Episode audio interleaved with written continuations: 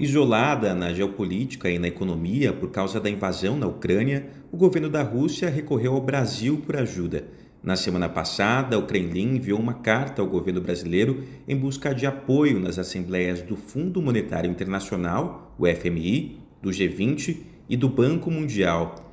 Essa carta foi endereçada ao ministro da Economia brasileiro, Paulo Guedes, pelo ministro das Finanças da Rússia, Anton Siluanov Segundo ele, há tentativas nos bastidores para limitar ou até expulsar a Rússia da tomada de decisões nos órgãos.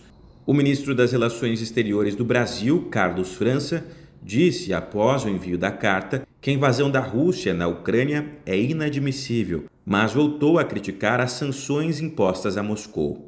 As sanções podem agravar os efeitos econômicos do conflito e impactar as cadeias de suprimento de produtos essenciais como alimentos e insumos básicos. Por sua seletividade, as sanções tendem a preservar os interesses imediatos de um pequeno grupo de países, prejudicando, ao mesmo tempo, a larga maioria, sobretudo do mundo em desenvolvimento. Nas assembleias da ONU, o Brasil chegou a condenar o conflito na Ucrânia, mas o presidente Jair Bolsonaro insiste em dizer que o país está neutro no conflito.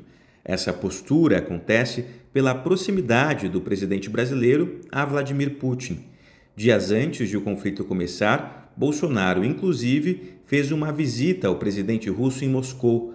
A carta, segundo o professor Vinícius Rodrigues Vieira, mostra a força de Putin. É uma demonstração de que a Rússia é capaz sim de manter boas relações com países distantes e países da esfera de influência americana, mesmo se comportando como um Estado párea na sociedade internacional. Na economia, o Brasil é dependente da Rússia na agricultura.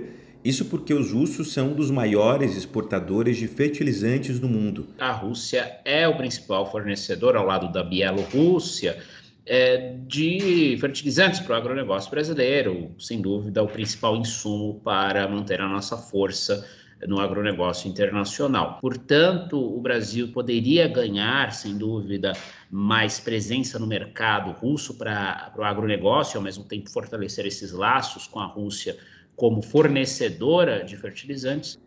Para Bolsonaro, mesmo com a guerra, estar próximo a Putin é benéfico, segundo os analistas já que o presidente brasileiro tenta reeleição neste ano. Esse seria o único grande player que ainda faz parte da arquitetura de poder original do bolsonarismo, ou lavismo, se assim podemos dizer, a formar uma aliança cristã no mundo. No Brasil, não obstante o grande crescimento da população evangélica, ainda é considerado por muitos, nominalmente pelo menos, o país mais católico do mundo, e a Rússia, que é a grande nação ortodoxa. Né? Agora, nesse momento também que Bolsonaro precisa reforçar seus laços com sua base mais fanática no plano doméstico, para vender para sua base mais radical que, olha, ele se vendeu domesticamente para o Centrão, mas ele quer um segundo mandato para impor com mais ainda veemência sua agenda de costumes, uma agenda dita conservadora,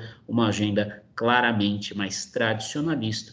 De São Paulo para a Voz da América, Edgar Maciel.